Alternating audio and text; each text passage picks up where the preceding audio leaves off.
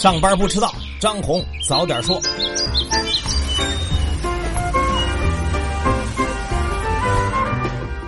各位喜马拉雅的听众朋友，大家好，我是财新视频的总编辑张红。上来呢还是说大事儿。昨天呢，全世界的目光呢都在新加坡，美国总统特朗普和朝鲜最高领导人金正恩的会面终于在新加坡完成。但是怎么说呢？虽然很热闹。嗯，也没出现意外的反转，但是两个人达成的这个成果呀，和之前人们期待的有所不同。在昨天下午一点四十分呢，两个人签署了联合声明，声明说呢，美朝将努力建立新的朝美关系，以及构建朝鲜半岛持久稳定的和平机制。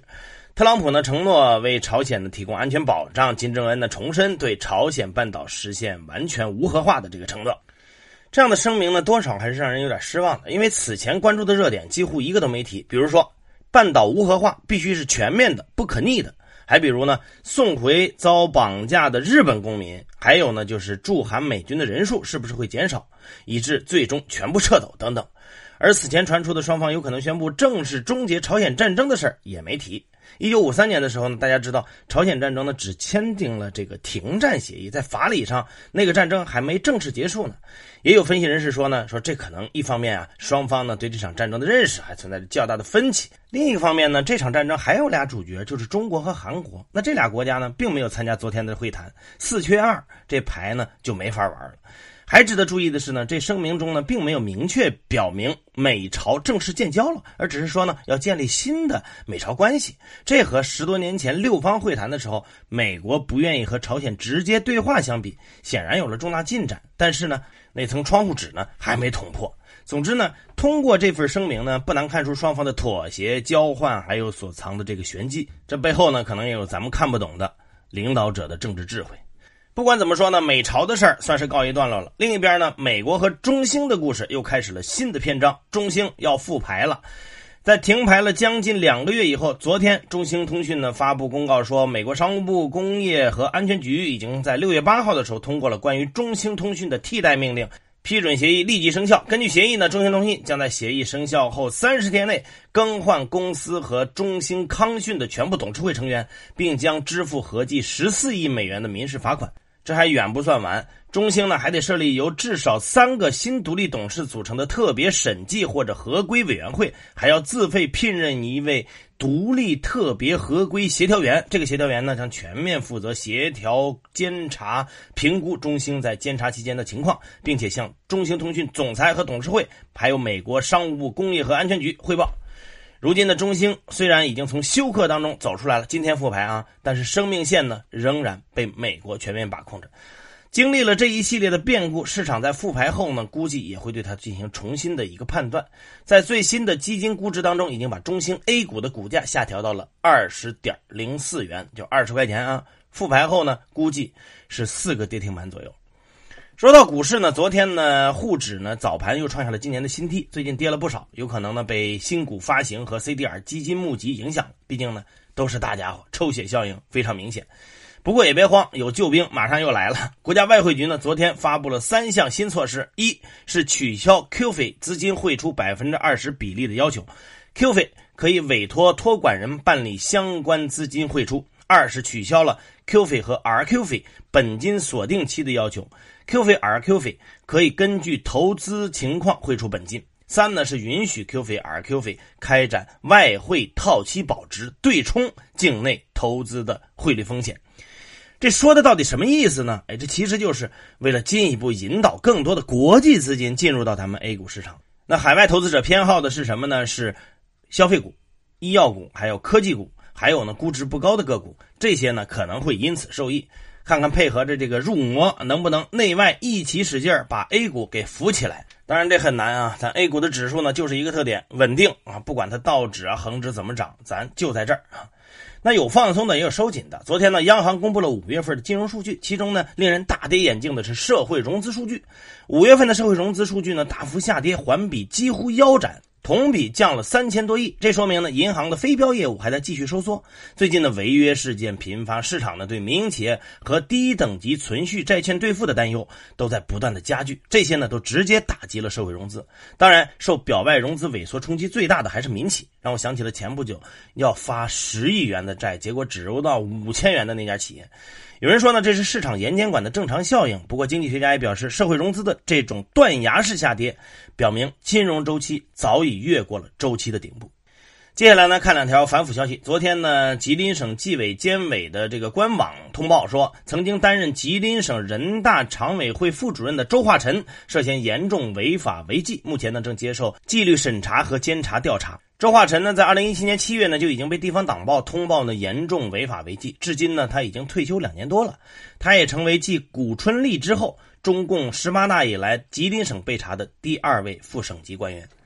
也是在昨天呢，天津二中院公开审理了河北省人大常委会原副主任杨崇勇受贿一案。起诉书说呢，二零零八年到二零一六年，杨崇勇呢利用担任中共河北省委常委、河北省人民政府副省长职务上的便利和职权和地位形成的这个便利条件，为有关单位和个人在企业项目建设、用地指标办理、公司设立、审批等等事项上提供帮助，直接或者通过特定关系人索取非法收受他人给予的财物，共计折合人民币二点零六亿余元。法庭呢将择期宣判。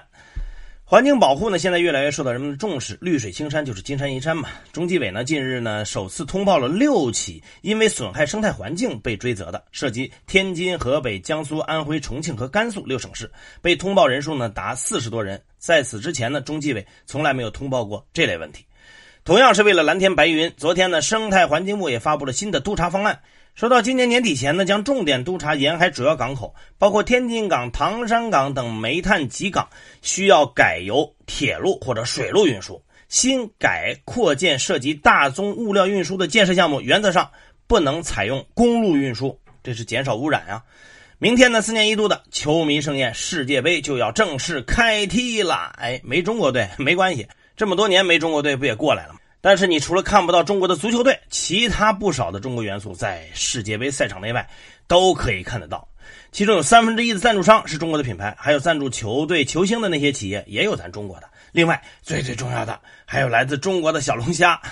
说到小龙虾，不得了。昨天呢，农业农村部和江苏盱眙县联合发布了《中国小龙虾产业发展报告》，说是去年小龙虾全社会经济总产值大概是两千六百八十五亿元，包括小龙虾养殖业产值四百八十五亿，以加工业为主的第二产业产值是两百亿，餐饮为主第三产业是两千亿。据不完全统计呢，二零一七年从事小龙虾生产经营的合作经济组织将近五千个，小龙虾全产业链从业人士多少呢？五百二十万。小龙虾的消费主要集中在华北、华东和华中地区的大中城市，其中北京、武汉、上海、南京等城市的年消费量都在万吨以上。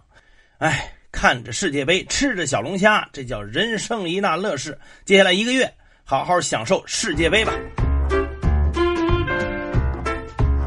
好，接下来是张红一句话，看看今天有哪些重要的资讯不容错过。深圳发布方案，进一步简化应届生落户流程，递交学历、学位和身份信息以后，系统可以秒批办理落户。国家市场监管总局十二号发布关于加强限制限售奶茶果蔬汁监督管理的通知，要求严格落实经营者主体责任，规范饮品制售行为。商务部长钟山和巴拿马工商部长签署谅解备忘录，共同宣布正式启动中巴自贸协定谈判。在月度税期高峰即将到来之际，央行重启公开市场操作，实施流动性净投放三百亿元，终结了此前连续三日的净回笼。易居房地产研究院发布研报，五月全国十一城新房成交均价突破每平米两万元，全国一百个城市新建商品住宅成交均价为每平米一万两千五百一十四元，目前已保持连续十个月的同比增幅收窄态势。中国汽车工业协会公布数据，五月我国新能源汽车产量比上年同比增长百分之八十五点六，销量同比增长百分之一百二十五点六。有分析认为，其增长的背后动力部分来自于补贴退坡的抢装行为。与此同时，新能源汽车产能过剩的风险也正在累积。立信、众华、瑞华、北京兴华、智同、大华等六家会计师事务所因为审计业务被证监会立案调查，尚未结案，暂停受理业务。闪崩个股频现，分析人士提醒注意，不少闪崩股存在交投低迷、基本面不佳、多只信托产品持股等情况。财新独家消息称，贾跃亭创办的美国电动汽车公司 FF 生产的 FF 九幺年内交货无望，量产还需要过重重质检关。萌草生态短期债务达六十亿，评级公司下调公司评级，并拒绝继续为其拟发行的二零一七年度第一期中期票据的信用评级。这意味着评级公司开始注重商誉，对于一些资质不好的债券采取断舍离的回避政策。中信证券发布公告，获批增加 QD 额度到十点八亿美元。华谊兄弟发布公告，拟推出三千万股限制性股票激励计划。长源集团发布公告称，格力集团终止要约收购。长源集团昨天尾盘跌停。接下来呢是财新午评，九州证券全球首席经济学家邓海清分析五月金融数据，表示紧缩是当前经济最大的风险。欧盟官员表示，全球合作只增不减，中欧应该共同努力，从重启 G20 作为全球主要的经济合作论坛开始，彻底消除这些闭关自守的趋势。财新专栏作家、北京师范大学金融学博士赵鹏认为，全社会对区块链存在四个误区：误区一是难以篡改等于不可篡改；误区二是信任等于信用；误区三是货币激励等于激励相容；误区四是智能合约等于完美合约。财新专栏作家、瑞银亚洲经济研究主管汪涛认为，中国贸易活动较为强劲，人民币持稳。财新专栏作家、瑞银财富管理投资总监办公室亚太区投资总监及首席中国经济学家胡一帆表示，在房地产市场降温、基建投资放缓、去杠杆持续推进的背景下，下半年经济增长放缓将更趋明显。最后关注国际资本市场，美股以震荡整理为主，三大股指收盘涨跌不一，纳指再创历史新高，收盘首次站上七千七百点，道琼斯指数下跌百分之零点零一，报收于两万五千三百二十点七三点。以上的消息来自于我们财新网，还有新华社和三大证券报。这就是今天的张红早点说，各位安心上班，好好挣钱，咱们明天早上继续。